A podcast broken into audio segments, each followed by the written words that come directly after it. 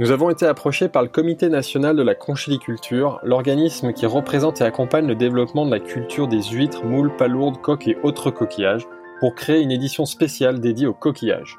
C'est un sujet passionnant, mais qu'on connaissait finalement assez peu. Ainsi, pour mieux comprendre ces secteurs, nous nous sommes rapprochés des acteurs clés de la filière pour qu'ils partagent avec nous leur expérience et leur passion. Confinement oblige, les épisodes de cette série spéciale coquillages sont enregistrés à distance.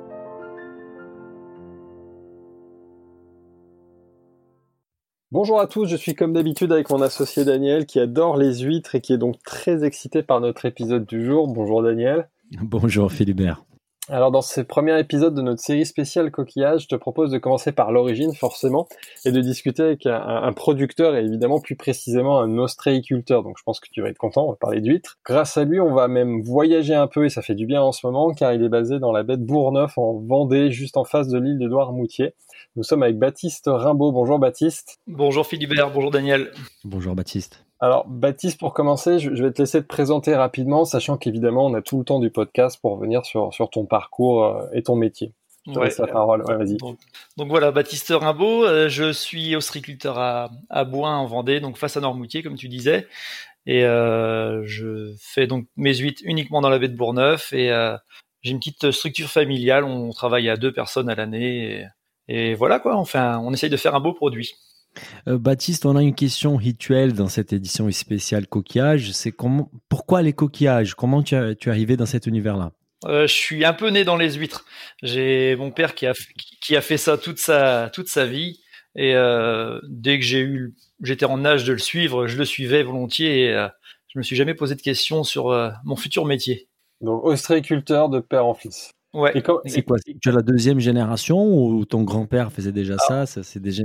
À, l'époque de mon grand-père, il n'y avait pas beaucoup d'ostréiculteurs, donc lui il était agriculteur, mais il travaillait aussi un peu aux huîtres l'hiver sur pour aider les ostréiculteurs justement. Ils étaient quelques-uns, et donc euh, je suis un peu la, troisième génération.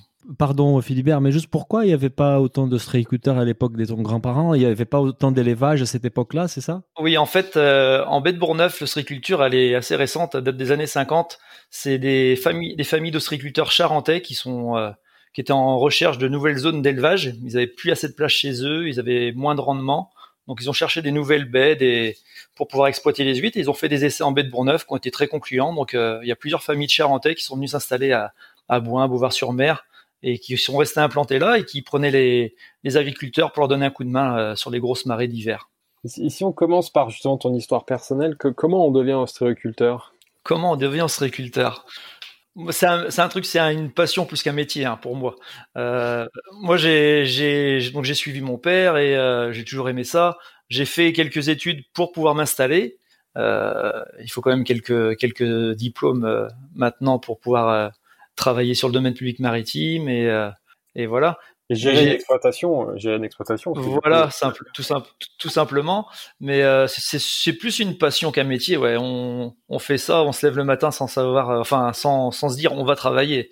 On, on y va sans se poser de questions. Ouais la transition entre, entre toi et ton père, les deux générations, comment ça, ça, ça a eu lieu en fait? C'est à un moment donné, ton père t'a posé la question si tu voulais récupérer l'activité ou c'est toi qui est tout de suite, qui était proactif, qui t'es proposé? Comment, comment cette transmission a eu lieu? Ah ben, Moi, dès l'entrée au collège, je savais que je voulais faire les huîtres. On dit toujours faire les huîtres. Voilà, je voulais être ostréiculteur.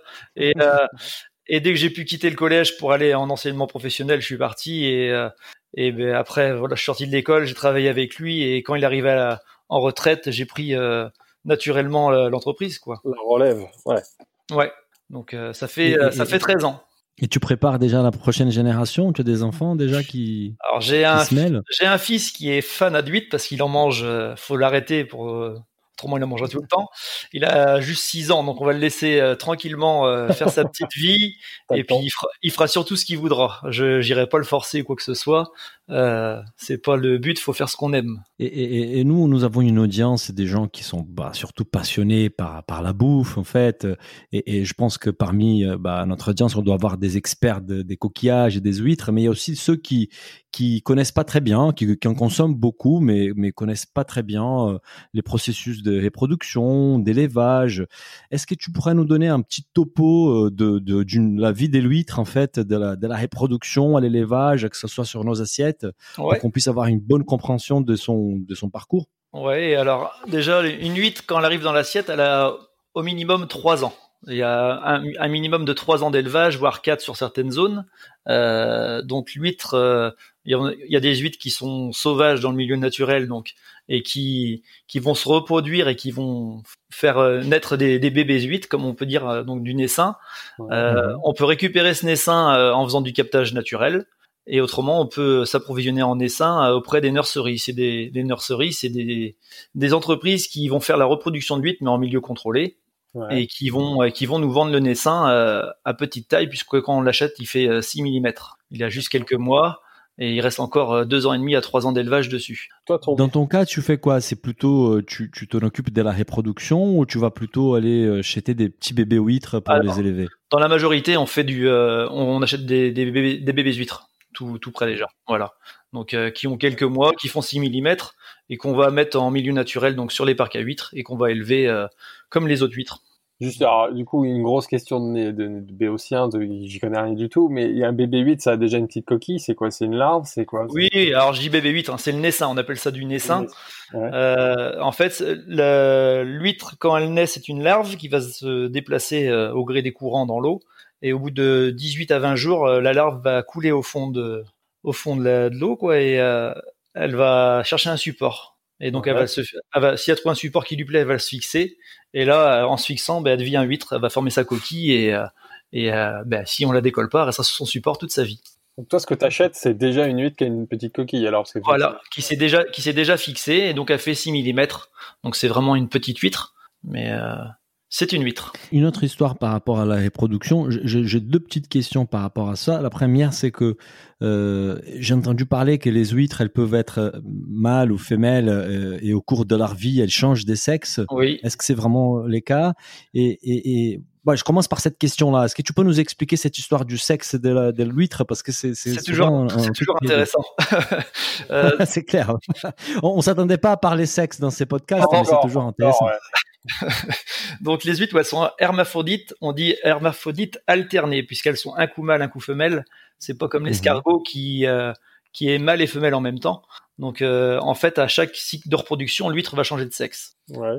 Mhm. Donc, euh... et, et, et, donc il y a une huître qui peut être femelle et là pour la prochaine euh, cycle de reproduction, elle sera mâle et etc. C'est comme ça qu'elle fonctionne. Exactement. Mais elle peut pas s'auto euh. Elle a besoin d'une deuxième huître pour la pour la fécondation. Exactement, puisqu'elle a un seul sexe à la fois. C'est où les régions où, où, où la reproduction d'huîtres a lieu? Parce que tu disais que la majorité des éleveurs d'huîtres ils vont aller sourcer de, de, de des bébés huîtres. Euh, donc c'est dans quel coin de France qu'on qu'on voit cette reproduction avoir lieu? Pour le pour le captage naturel, les gros centres de reproduction, donc c'est de, de, captage, c'est euh, c'est Arcachon, le bassin d'Arcachon, euh, la Charente. Donc euh, c'est les deux plus gros centres. Nous après en baie de Bourneuf aussi, on fait du captage. il s'en fait maintenant jusqu'en rade de Brest, donc en Bretagne. Mais les deux gros centres, c'est Arcachon et la Charente. Et du coup, si on revient sur le, sur le processus d'élevage, du coup, comment tu transformes une, donc un bébé huître à une grande huître? Quelles sont les grandes étapes, euh, grossièrement, hein, pour qu'on prenne Ouais, ça va être grossièrement, parce qu'en fait, c'est vrai que c'est un élevage qui est quand même assez long, hein, je vous disais trois ans. Donc, euh, en fait, on travaille, nous, on travaille tout en surélevé sur notre zone de production. Donc, on, met, on dispose des tables en mer. Ce qu'on appelle des tables, c'est des structures métalliques qui sont à 50, 60 cm du, du fond et euh, on, dispose on dispose vite dans des ce qu'on appelle des poches. Donc c'est des grands sacs euh, en grillage plastique. Et on met ces, ces sacs d'huîtres donc ces poches sur les tables en élevage. Et donc c'est sur des zones qui découvrent à marée descendante et qui sont recouvertes bien sûr à marée montante, et donc ces huîtres là ben, plus elles sont jeunes ben, on va mettre une densité assez élevée dans les poches. Et à mesure qu'elles vont se développer grandir on va réduire la densité dans les poches et augmenter le, maillage de la poche. donc ton métier euh, consiste à ça, ça suivre l'évolution de l'huile et du coup de refaire les sacs. J'avais vu des images, parfois on doit les retourner, je crois, c'est ça. Ouais, donc là c'est ce qu'on a commencé à faire en ce moment parce qu'on est en, pleine croissance des huîtres, c'est le printemps, donc euh, les huîtres se, grandissent. Donc euh, on retourne les quand on retourne les poches d'huîtres, c'est pour avoir un rendu homogène dans la poche. On met quand même des densités assez importantes dans la poche. Si on ne retourne pas la poche, les, les huîtres qui sont au-dessus vont se développer ah, selon, selon la place qu'elles trouveront, mais celles qui sont en dessous seront contraintes et ne se développeront pas. Donc, euh, on essaie d'avoir un rendu homogène, on, on, durcit la coquille aussi, et, euh, et voilà. Enfin, c'est tout un travail pour euh, avoir un coquillage le plus rond possible, le plus dur et qui soit charnu. C'est quelle fréquence à peu près du coup de retournement de ces sacs, de ces, enfin, ces poches Alors là, on a commencé donc cette semaine, on va le faire sur les, les jeunes huit, on va le faire une fois par mois jusqu'à septembre-octobre. Et après, ça varie en fonction de la saison. Euh, oui, et puis selon l'âge aussi des huîtres. Donc, plus les, les huîtres sont, sont euh, vieilles, on va, elles ont une croissance qui est, qui est moins importante, donc on va les, les retourner moins, moins régulièrement. Mais euh, on va les retourner au moins une fois tous les mois et demi euh, durant l'été. Donc la, la, manipulation principale dans ton métier, pour suivre euh, l'élevage de l'huître, c'est de faire euh, évoluer ces sacs et de les retourner, c'est ça? Oui, alors le, le, virage des poches, comme je vous disais, c'est euh, actuel, mais il y a entre entre chaque entre chaque génération d'huîtres, comme on a en mer, on a des huîtres qui ont à peine un an, des huîtres qui ont un an et demi, des huîtres qui ont deux ans et demi. On a on a des stocks de tous les âges. entre ces ce, passage d'un âge à l'autre, d'une année à l'autre, on va ramener les huîtres quand même à terre, on va trier les huîtres. On a toujours un peu de mortalité, on a des huîtres qui sont collées entre elles qu'il faut décoller. On va séparer les huîtres qui sont plus grosses et plus petites parce que les plus grosses vont toujours se développer plus que les petites. Donc on, essaie de laisser une chance à tout le monde et euh, donc il y a pas mal de triage et quand même de manutention. Ouais. Est-ce qu'il y a des parasites, euh, Baptiste? Il y a des risques en fait dans l'élevage. Quels sont les risques en fait que tu fais face euh, quand tu élèves une huître, une huître? Ben, il y a bien sûr. Ben, après, on a un coquillage donc qui vit qu'on élève dans un milieu ouvert. Donc on est dépendant de tout ce qui est apport d'eau douce. Tous les l'huître en fait elle va filtrer l'eau de mer et elle va chercher sa nourriture là-dedans. Donc après malheureusement on je crois qu'elle mange des planctons, c'est ça de... Voilà, du phytoplancton, que du plancton euh, végétal et euh, donc elle est en milieu ouvert et on dépend de toute de la qualité de l'eau en fait. Donc euh, s'il y a un souci sur les apports d'eau douce qui arrivent en mer, on peut être on peut être embêté que ce soit par une pollution ou ou une maladie, mais euh, on a on a la chance quand même d'avoir un coquillage qu'on on peut pas tout gérer quoi. C'est moi je trouve j'appelle ça une chance. Hein. C'est qu'on mhm. on ne peut pas vacciner les huîtres, on ne peut pas les nourrir, donc euh, elles se débrouillent à se nourrir, elles se débrouillent à se défendre. Si elles doivent mourir, malheureusement elles vont mourir, mais euh, on peut rien faire là-dessus. On peut que les travailler, essayer de, de faire un beau coquillage pour le pour cette pour, pour notre discussion aujourd'hui, j'ai regardé quelques vidéos sur YouTube et notamment je suis tombé sur une vidéo où il parlait du vol en fait qu'apparemment il y a quand même du vol, il y a des gens qui peut-être peuvent venir euh, euh, là où tu élèves tes huîtres pour les voler. Ça ça existe en fait ah oui, euh, Tu l'as déjà vécu ou? Ça m'est arrivé un petit vol, hein, c'était 250 kilos mais ça fait jamais plaisir. j'ai des collègues en Charente qui ont eu quelques tonnes de volets ou en Bretagne, ah même, par chez nous. Après, malheureusement, c'est c'est interprofessionnel. Hein. Je veux dire, c'est des des professionnels qui ont peut-être pas assez d'huîtres et puis qui veulent moins travailler que les autres et qui du coup vont servir chez les voisins. Donc euh, c'est un peu dommage. Je pense que c'est présent dans tous les métiers, mais euh, c'est dommage quand ça vous arrive. est-ce qu'on, est-ce que tu peux nous expliquer la les différentes catégories d'huîtres, les différentes variétés, d'ailleurs nous dire toi ce que tu, ce que tu as dans ton élevage Ouais, alors moi je produis que, que de l'huître creuse. Hein. Ouais. On, a, on, a, une seule variété d'huître en, en huître creuse euh, en France, c'est l'huître japonaise, Crassus regigas. Et euh, donc j'élève uniquement cette huître-là. Tu peux nous dire la différence justement entre une, huître creuse et une huître plate, je crois, c'est ça l'autre terme? Ouais, ben l'huître plate, après, c'est complètement une autre espèce, donc euh, pas du tout le même coquillage, pas la même façon d'élevage, et, euh, et puis un goût encore complètement différent. Et c'est ça, c'est quoi en goût, la différence de goût à peu près? Ça serait comment tu pourrais la décrire? Ah, La décrire, bah après c'est pareil. Une huître, si vous voulez, mon huître de, de la baie de Bourgneuf n'aura pas le même goût que l'huître de Charente, que l'huître de Bretagne. Donc déjà, rien qu'en huître creuse, on a déjà plein de, de goûts différents. Là, ça devient intéressant là quand on commence à parler un peu de terroir. Ben, c'est exactement ça. On parle de merroir en mer pour le. Merroir, ouais, Voilà. Euh, vous prenez, euh, moi je suis au nord de la baie de Bourgneuf. Vous prenez les huîtres du sud de la baie de Bourgneuf, on n'aura déjà pas le même le même coquillage ni vraiment le même goût. Donc si vous passez d'un bassin à l'autre, c'est encore plus euh, plus concret. Si on fait euh, un, parallèle justement avec la viticulture, donc du coup le terroir impact, ça on y reviendra, mais du coup l'équivalent du cépage, ce serait la, la, je sais pas, la, la, race, la variété. Du coup, l'huître creuse, l'huître plate, c'est deux variétés différentes avec deux structures de goût différents, j'imagine. Oui, oui, oui, complètement différents. Il y a je trouve un peu l'huître plate, j'en mange pas régulièrement, c'est un petit peu âpre au goût et il y a une petite amertume, mais c'est pas désagréable du tout, mais c'est complètement autre chose. C'est prononcé comme goût, ouais, c'est bon. Et au-delà du type de d'huître, quel autre critère en fait joue dans les terroirs? C'est quoi? C'est la proximité avec une rivière, c'est la densité des planctons? Quels sont les éléments qui font d'un terroir un terroir? Il y a plein de trucs sûrement que je dois pas gérer là-dedans. C'est euh, bon, il y a, y, a, y a les, les courants différents, il y a le fond. Euh, le fond de l'estran en fait. Le fond s'il est vaseux sableux on n'aura pas la même nourriture.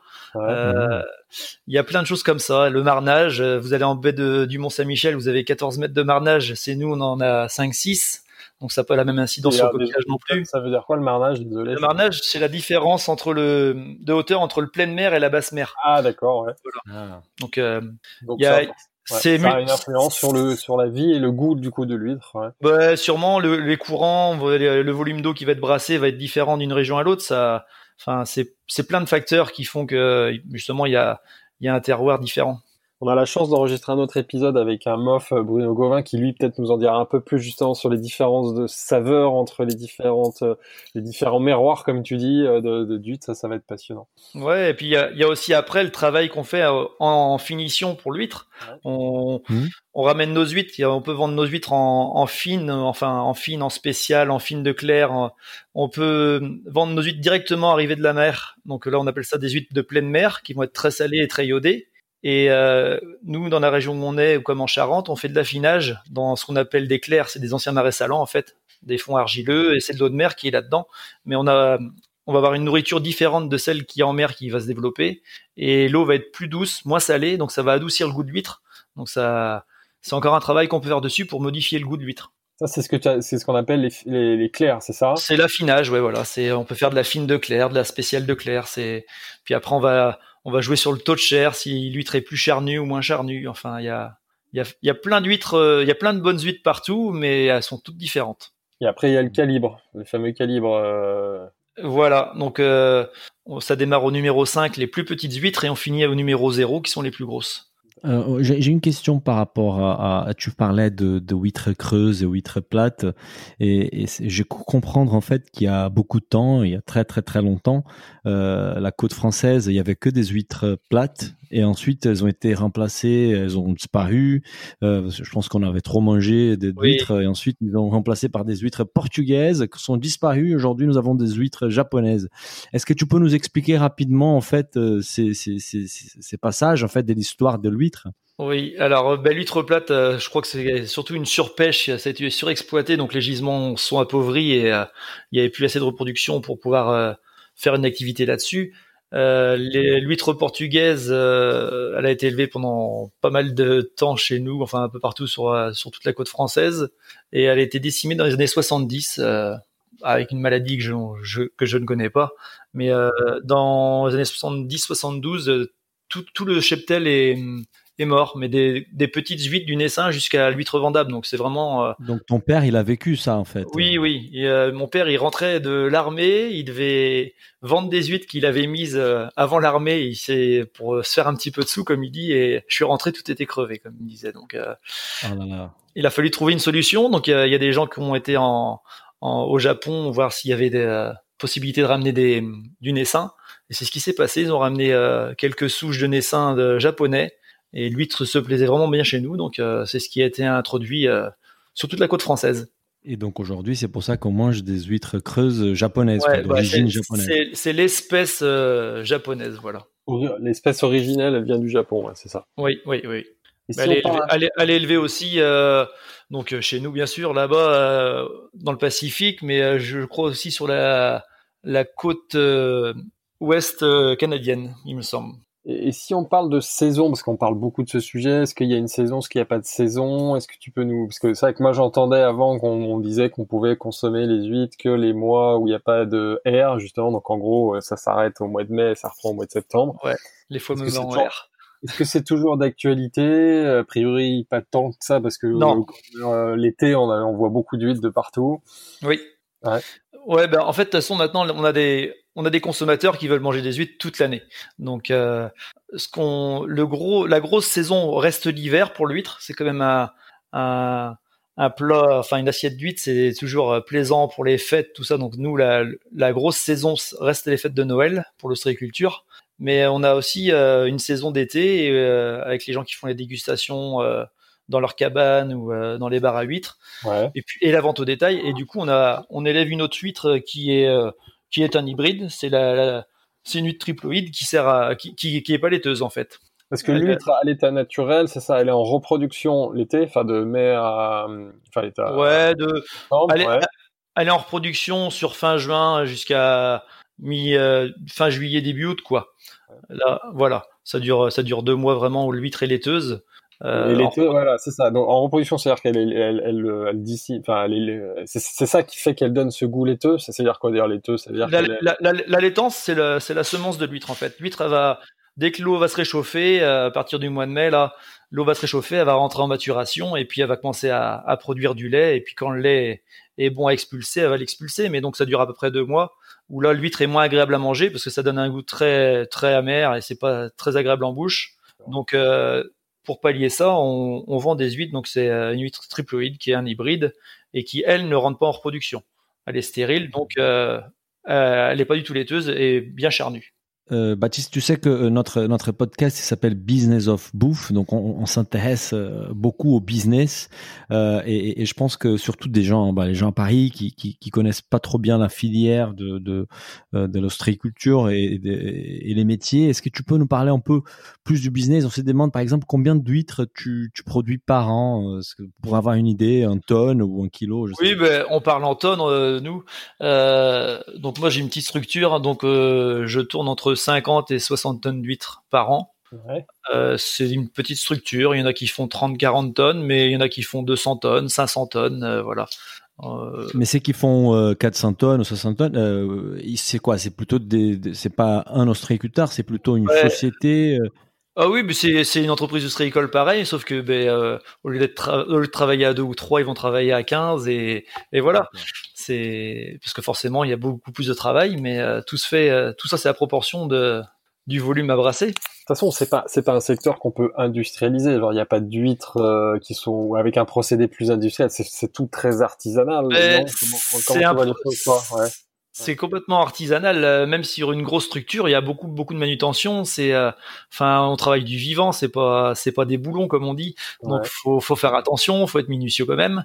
Et puis on a toujours des risques de mortalité si on fait pas ce qu'il faut sur le sur le coquillage. Donc faut faut être très minutieux.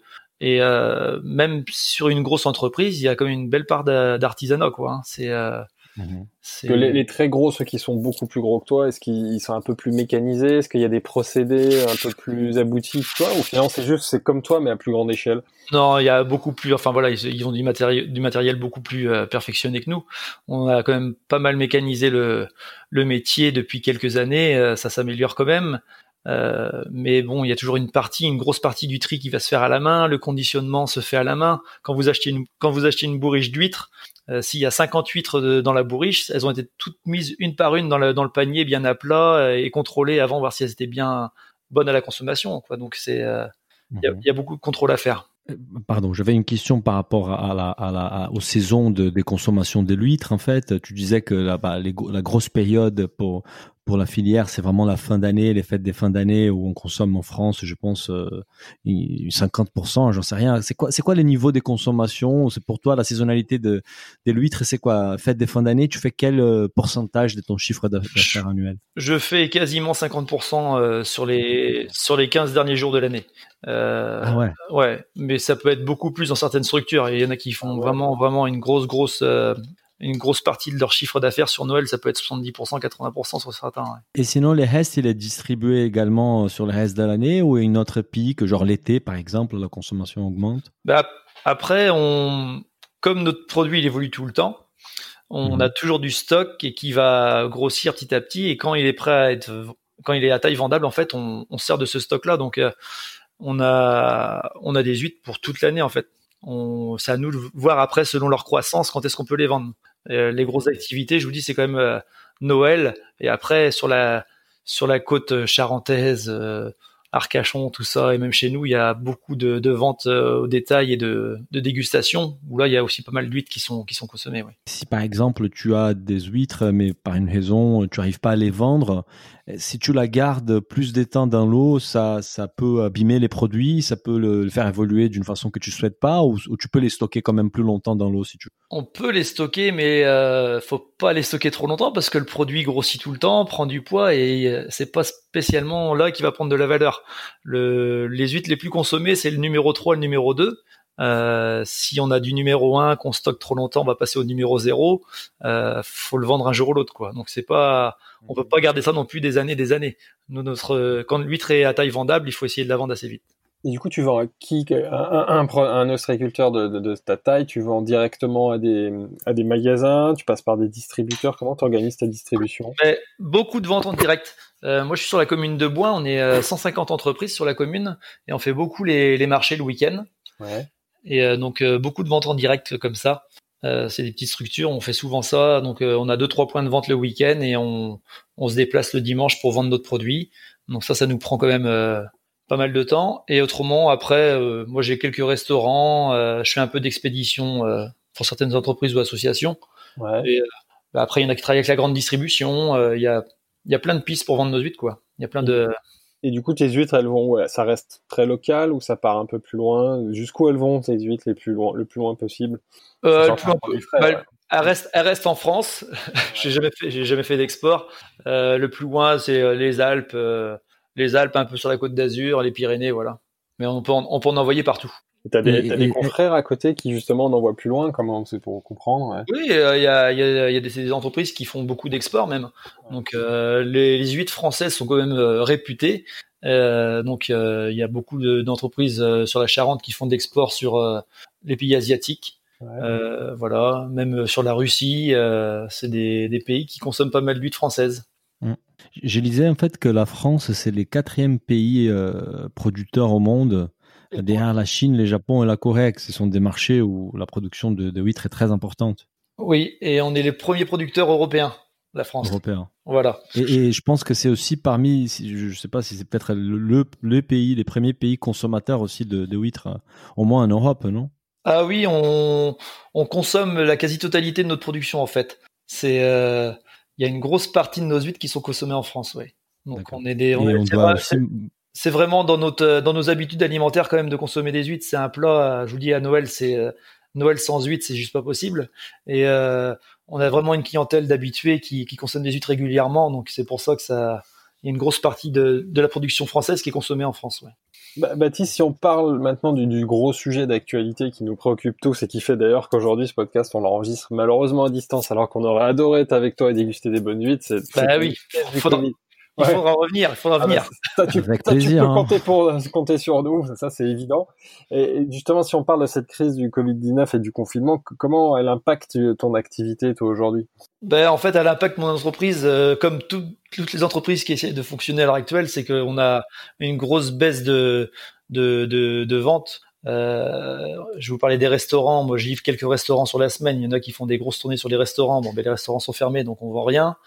Euh, en grande distribution, j'ai des échos où malheureusement les gens ne vont pas en grande distribution pour acheter des huîtres, surtout pendant cette période, quoi. Oui, ils achètent des produits de première nécessité, mais pas. Voilà, voilà.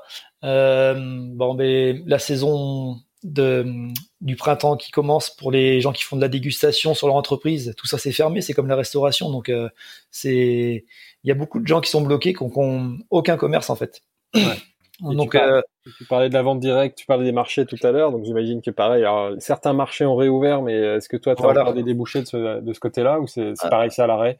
Alors moi sur trois points de vente j'en ai deux que, que je peux continuer donc c'est toujours ça. Ouais. Je m'estime heureux par rapport aux collègues qui ont rien du tout voilà. Hein. Et, je pense aux entreprises comme je vous disais les restaurants tout ça les, les magasins qui sont fermés eux ils ont aucune rentrée d'argent nous on, on, on, essaie de, de continuer un petit peu pour faire bouillir la marmite comme on dit. Ouais. Euh, donc euh, moi je continue les marchés euh, on vend pas trop mal les gens consomment local donc euh, et comme ils vont pas euh, trop loin autour de chez eux ben ils sont contents de voir leur ostréiculteur le dimanche matin.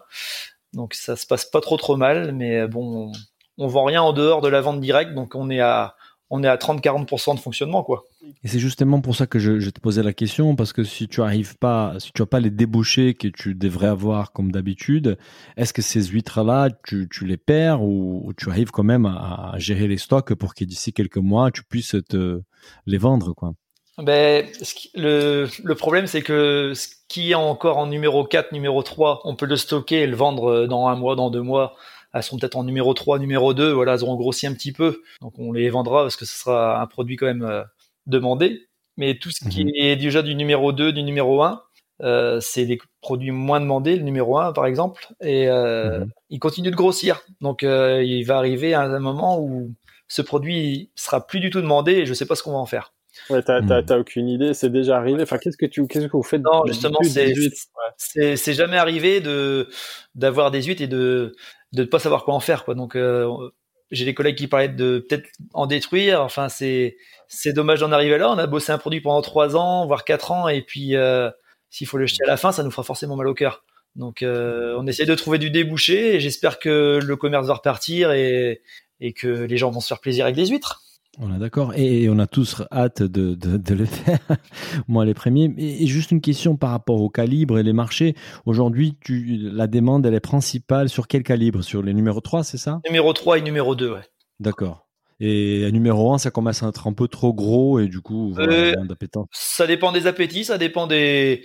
Il y a des gens qui aiment vraiment les, grosses huîtres. Euh, j'ai des clients qui veulent que des grosses huîtres parce que, comme ils disent, autant quitte à en ouvrir une, autant en ouvrir une grosse. Donc c'est une belle façon de voir les choses. Mais, euh, mais voilà, donc euh, c'est vrai que le numéro 1 est moins demandé. Donc, euh, mais parce que euh, en goût, elle est, ça évolue au-delà de la, sa texture et du fait qu'elle soit plus généreuse. En goût, c'est-à-dire qu'elle est moins concentrée, elle est moins forte. non, non, non, le goût est encore peut-être plus prononcé parce qu'on a vraiment un coquillage, un coquillage qui va être très charnu. Plus on va prendre gros en général, plus ça va être charnu.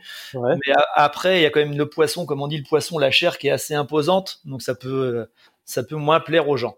Voilà. Moi, perso, ça me fait pas peur. Donc, au contraire, faut passons le message. Consommons surtout en ce moment des huîtres euh, oui. plus petites. Donc, tu dis c'est les numéros 2, numéro 1 ou non, c'est quoi numéro... Ouais, le numéro 2 le numéro 1, c'est quasiment les plus gros. C'est ce, ce qui est le plus goûté. D'accord.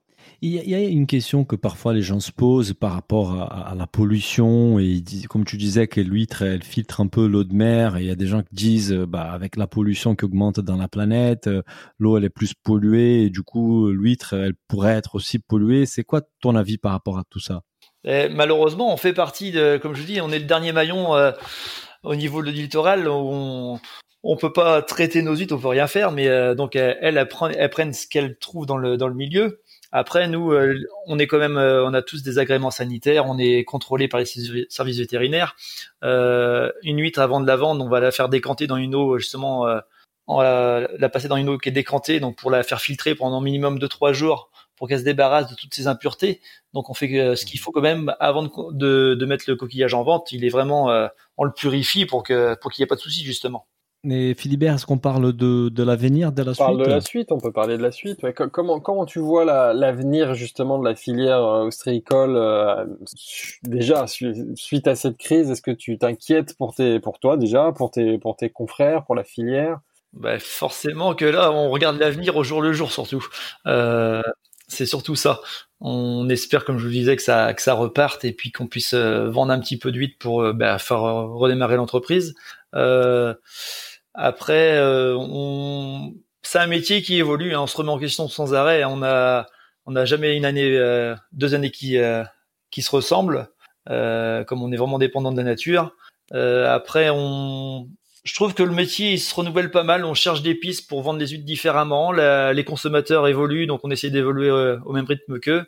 Et vous iriez vers. Si tu penses à quoi quand tu dis ça, tirer vers quoi justement? Ben souvent euh, mes parents disaient donc leur génération disait qu'il y avait que les anciens qui mangeaient des huîtres les jeunes n'en mangeaient pas. Euh, je trouve que ça change. Les, les, jeunes on en voit de plus en plus quand même sur les marchés qui s'intéressent aux huîtres. Euh, je trouve que ça revient ouais quand même. Et par contre c'est rassurant ouais. ouais déjà après la façon de consommer va être différente euh, du genre ça va être euh, plus sur de l'événementiel où les gens vont consommer les huîtres parce qu'elles sont ouvertes voilà. Ça, je fais un petit peu de prestations comme ça des fois et on voit que quand c'est ouvert, tout le monde en mange en fait. Donc, euh, je pense que je pense que l'ouverture de l'huître leur, les rebute un peu des fois. Il faut, il faut rappeler que c'est quand même la grosse barrière de la consommation des huîtres, c'est l'ouverture. Bah oui, mais oui. Donc on a toujours quelqu'un qui trouve une super idée pour comment faciliter l'ouverture de l'huître. c'est pas c'est pas encore tip top, mais euh, mais on voit quand même que ouais le, consommateur quand l'huître est ouverte, il se régale et euh, il y a beaucoup plus de consommateurs qu'on croit en fait. Et c'est pour ça qu'en ce moment les restaurateurs nous manquent terriblement parce que moi c'est mon cas, les, les je les consomme surtout parce que je suis un gros fainéant et surtout je sais pas ouvrir des huîtres, mais il faut que j'apprenne parce que là ça me donne envie. Mais c'est clair que c'est dans les restaurants où on a justement les gens qui sont capables et qui ont les compétences pour bien ouvrir les huîtres, c'est quand même très appréciable. Mais c'est surtout pas si compliqué que ça en fait, c'est que ça fait peur mais ce n'est pas si compliqué que ça et c'est pas, enfin, quand on a des bons gestes, c'est pas dangereux du tout. Bah, écoute, ça, on aura l'occasion aussi d'en reparler avec euh, avec Bruno Gevin euh, dans le deuxième épisode. Moi, j'avais une question par rapport à la distribution aussi. Nous, on a vu beaucoup dans notre podcast aujourd'hui des initiatives de vente directe via des sites en ligne, des plateformes qui qui ont aidé des, producteurs à, à, créer des débouchés au moment où la restauration et les marchés ferment. Toi, est-ce que tu as, as, été contacté? Est-ce que tu es un peu présent sur ces circuits-là? Est-ce que tu envisages d'y aller un peu plus dans à l'avenir ben, je suis référencé là sur deux sites, je crois, là qui font justement, qui sont mis en place euh, par rapport au, au Covid 19 euh, pour euh, favoriser ben, la, la, vente euh, avec des produits locaux. Donc, il y a deux petits sites où je suis et puis j'ai essayé un peu de vente en ligne aussi. Pour, pour la vente directe, tu dis, toi, tu as créé ton, ton propre site ou Non, c'est un, un, site justement qui qui fait de la promotion pour les produits vendéens. Euh, et du coup, euh, je me suis mis là-dessus pour euh, c'est histoire d'avoir une vitrine un peu et puis d'être d'être référencé quelque part et c'est l'opportunité d'en faire la promo. C'est, il s'appelle comment les sites en fait? Place Vendée. Place Vendée, ouais. Place Vendée. Et donc, si on est euh, en région, bah, si on est loin, si on est à Paris ou si on est au sud, on peut passer des commandes Ah oui, parce que forcément, c'est comme euh, certains grands sites qu'on va pas nommer, mais euh, vous pouvez commander en ligne, vous pouvez commander en ligne et puis euh, ils s'occupent du transport et vous recevez ça à la maison directement. En frais et, du coup ça marche à Paris. Là, je peux commander sur ce site Place Vendée et avoir tes huîtres assez rapidement dans les jours à venir. Ça fonctionne. Ça fonctionne. J'en envoie toutes les semaines depuis euh, depuis euh, justement le Covid 19, on envoie quelques bourriches par semaine. C'est pas pas beaucoup, mais euh, en région parisienne, un peu partout, les gens veulent se faire plaisir avec des huîtres. On le fait toute l'année hein, déjà, mais ça part par par Chronopost Food, donc c'est un service de de livraison produits frais. Chronofresh. Ouais, voilà. ouais. Et c'est livré en 24 heures dans toute la France. Bah, ça, marche très bien, c'est cool. Et, une petite question par rapport à, la, fraîcheur des huîtres. Une fois qu'elle est sortie des lots et que tu l'as dispatchée par Chronofresh, elle se garde combien de temps? Si moi j'ai reçois ça, je mets dans mon frigo, je la garde combien de temps? Vous la gardez 8 jours sans problème. D'accord. Donc même si on achète des grosses quantités, on n'a pas besoin de les manger d'un coup. On peut le, on peut manger ça sur deux week-ends, quoi. Et justement, mon petit conseil, c'est ça, c'est que les huîtres, faut pas les, faut, le mieux, c'est de les acheter et de les manger que deux trois jours après, elles sont encore meilleures. Quand l'huître est restée en dehors de l'eau pendant 2-3 jours, elle reste dans son eau, dans sa coquille, et euh, je trouve que l'huître est beaucoup plus, euh, beaucoup plus goûtée justement. Ah, c'est intéressant parce que là tu casses une idée reçue. Moi j'ai plutôt euh, tout un stress avec l'huître de me dire il faut la manger ultra frais. dès que je l'ai achetée, il faut la consommer le, jour même et au bout de quelques jours je vais être un peu en panique. Elle, est, forcément bonne, mais elle sera, encore meilleure au bout de 3-4 jours. D'accord. Voilà. Donc euh, 8, 8, jours en dehors de l'eau, c'est enfin 8 à 10 jours quand c'est bien stocké au frais, les huîtres sont à plat dans un panier, il y a aucun problème. Et si vraiment vous avez un doute, bah, l'huître vous la prenez, si elle est bien fermée et que quand vous l'ouvrez elle est pleine d'eau, bah, c'est qu'elle est bonne. J'ai une question qui n'a qui n'a rien à voir, hein, Baptiste, et peut-être tu tu tu vas pas pouvoir euh, répondre, mais, mais j'ai vu aussi en préparant, j'ai vu des, des, des, gars qui utilisaient des, des coquilles en fait, des huîtres et d'autres coquillages pour euh, dans la construction en fait parce que voilà il faisait du béton avec des coquilles et donc il trouvait une deuxième vie pour pour ces, ces produits là qui après l'avoir mangé euh, dans la construction. Est-ce que tu connais des usages un peu atypiques des, des, des, des coquillages en fait? Qu'est-ce qu'on fait qu'est-ce qu'on fait avec les coquilles? Toi qu'est-ce que tu fais avec les coquilles une fois que tu as que tu as mangé tes huîtres? Alors nous on a forcément du déchet d'huîtres justement des, des déchets de coquilles. C'est sur l'élevage on a de la perte on a Enfin voilà, on, on, a quand même un peu de volume d'huîtres qui sont qui sont qui sont mortes. Donc ces huîtres-là, mhm. on les laisse sécher. Et, euh, en général, ça sert un peu de remblai dans les chemins de terre autour de l'établissement euh, pour les agriculteurs. Mais maintenant, c'est un peu valorisé. Il y a des entreprises qui récupèrent justement ces coquilles d'huîtres et qui vont les incorporer. Euh, elles vont être brisées, ça va faire une sorte de farine. Et ils vont être incorporés. ça marche pour de la peinture, pour les, les bandes blanches sur les routes. Euh, Il parle de l'intégrer aussi dans les dans les ciments. ça peut fonctionner aussi pour de l'élevage avicole ou un amendement pour les terres. Il y a plein d'usages nouveaux avec nos déchets. Donc c'est plutôt pas mal parce que c'est c'est d'actualité. Il faut valoriser nos déchets qui sont pas forcément des déchets en fait, et ça peut servir à plein de choses. Et même de la céramique, je crois. Il y en a qui se lancent sur de la céramique avec des coquilles d'huîtres. Sympa. Et du coup, toi, ça veut dire que ces déchets, tu peux les valoriser, tu les, les revends ou c'est du. Alors là, pour le moment, ils sont collectés gratuitement, mais bon, ça nous débarrasse, c'est déjà pas mal. Ouais. Euh, les personnes qui récupèrent ça viennent, se déplacent, récupèrent les coquilles et, euh, et euh, eux, après, eux les valorisent, mais euh, voilà, ils prennent ça gratuitement, c'est déjà beaucoup. Toi, ça te débarrasse, donc déjà, c'est un vrai service. Peut-être qu'un jour, tu pourras le valoriser, je te le souhaite. Ouais, ouais, pourquoi pas?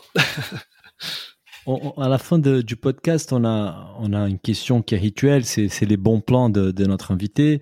Euh, donc, dans ton cas, effectivement, c'est les bons plans huîtres, quoi, les bons plans coquillages. Tu nous as déjà donné une, super astuce en disant que si on garde l'huître 3-4 euh, jours, elle est encore meilleure. Ouais. Est-ce que tu as d'autres plans comme ça à partager avec nos auditeurs euh?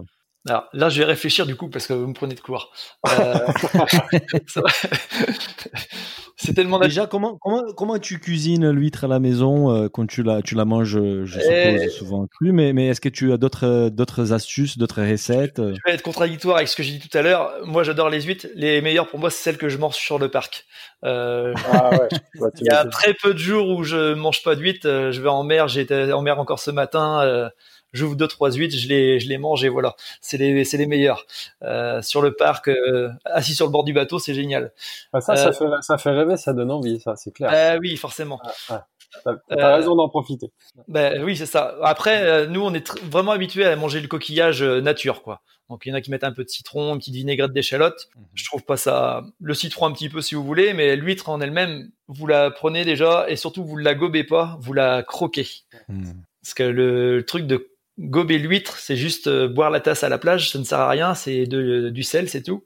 Donc euh, faut la croquer et c'est là que le goût va se libérer dans votre bouche et puis euh, surtout vous aurez une longueur en bouche. Si l'huître est bien charnue, c'est doux sur le palais, c'est super agréable. Il faut il faut mâcher pour qu'il y ait la pour que les, les, arômes explosent en bouche, c'est clair. Si vous voulez le petit goût de noisette, il faut croquer et voilà et que ça reste un peu en bouche.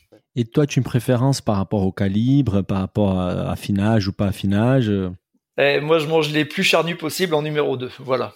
Donc un numéro 2, c'est déjà assez gros. Et puis, euh, si on peut avoir de la spéciale, euh, c'est le top. Donc une huître spéciale, c'est une huître qui est très charnue. Donc plus ça va être charnu et plus vous aurez du goût. Comment on sait qu'elle est spéciale? Parce que sans l'ouvrir, en fait, comment tu, tu définis ça, les calibres 2 spéciales? C'est par rapport à la taille qu'elle fait, en fait? Ben, La spéciale, après, c'est une huître qu'on va travailler encore différemment. On va faire euh, vraiment un, un travail de finition dessus. Euh, on va les mettre sur... Euh, on a différents niveaux en mer de parcs. Il y a des parcs qui vont découvrir presque tous les jours, d'autres qui vont découvrir qu'en grosse marée. Donc euh, les parcs qui sont assez hauts vont, vont, surtout servir à faire de la finition. Donc L'huître va être un peu stressée parce qu'elle va être souvent en dehors de l'eau, mais du coup, elle va pas grandir beaucoup et elle va, elle va faire une coquille assez dure et faire de la chair. Et euh, on peut, ça peut servir pour faire de l'huître de qualité comme de la spéciale. Et donc voilà, on peut faire de la spéciale de clair en la passant en clair et euh, en petite densité. Et là encore, on donne encore un goût supplémentaire. Mais euh, après, c'est vraiment des huîtres qu'on va travailler à part de notre stock. Donc on sait que c'est de la spéciale, quoi. Après, le meilleur test, c'est de l'ouvrir puis de la manger. Hein. C'est fou, c'est fou de voir que la, la, position, comme tu le disais, dans la dans la table, enfin dans le change le change le goût de, de. Enfin, de toute façon, on est complètement dans les produits du terroir euh, ou bah du coup, comme tu dis, du miroir ou fonction de l'endroit, de la position, même c'est pareil dans le terroir. Euh, je fais toujours souvent des parallèles de viticole, mais en effet, si on a une inclinaison de la pente euh, comme ça, on va avoir un goût, un résultat très différent sur le vin. Là, j'ai l'impression que c'est pareil sur lui, donc c'est vraiment passionnant. Écoute, merci. c'est très, complexe en fait parce que c'est enfin c'est vraiment c'est là que c'est passionnant, c'est que on a des parcelles qui vont être bonnes pour faire euh, de l'élevage sur des petites huîtres, d'autres sur le sur de la finition. Enfin voilà, c'est après on connaît nos on connaît nos emplacements, nos parcelles en mer, mais euh, chaque parc va avoir un peu son utilité et, euh, et voilà, ça se fait tout ça ça se fait avec le temps quoi. Et tu vas avoir un produit fini différent. Bah, écoute, merci beaucoup Baptiste pour le temps que tu nous as consacré, toutes ces précisions. Euh, c'est vrai que clairement ça donne envie là. J'ai envie de me, me, taper ma petite. Ah c'est clair. Moi j'ai envie de taper une bouteille des blancs et quelques huîtres. Il faut, venir à, faut venir à boire des champs. bah, moi, ce que je note, Fais attention avec ces invitations là, Baptiste, parce qu'on vient vraiment. Ouais, pas de problème, je vous attends. on, est, on est très frustré comme beaucoup de gens par le confinement et moi ce que je préfère dans tout ce qu'on a raconté, c'est ce que tu dis, c'est la dégustation là euh, sur le site de production, euh, ah les pieds dans l'eau quoi. Euh, oui, ça fait rêver. Hein. Bah, ouais, ça fait rêver. Heureusement c'est partie cool parce qu'on sait que ton quotidien est pas non plus tous les jours rose. Bah, merci beaucoup. on est franchement pas les plus à plaindre. Euh, on a un confinement que je dis euh, luxueux parce qu'on est en mer tous les jours au soleil. Donc voilà, on est vraiment pas malheureux. Bah, ça fait du bien de l'entendre. Merci beaucoup, Baptiste. Merci beaucoup, Baptiste. Au revoir. Au revoir. Si le podcast vous a plu, n'hésitez pas à le noter 5 étoiles sur votre appli et surtout partagez notre podcast autour de vous. Nous vous invitons également à vous inscrire à notre newsletter pour essayer voir les prochains épisodes. Pour cela, rendez-vous sur le site businessofbooth.com. À, très, bientôt.